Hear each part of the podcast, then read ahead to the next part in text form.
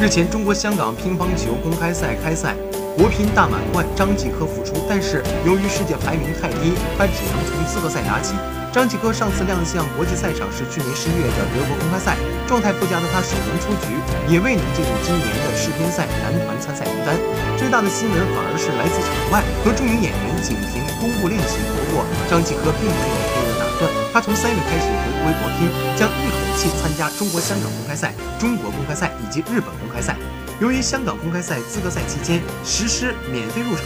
观众只需要在开赛之前领取门票，因此组委会为了如何确保张继科比赛期间的赛场秩序而召开了好几次安保会议。张继科的粉丝数以百万计，不少粉丝更追随像到世界各地参赛。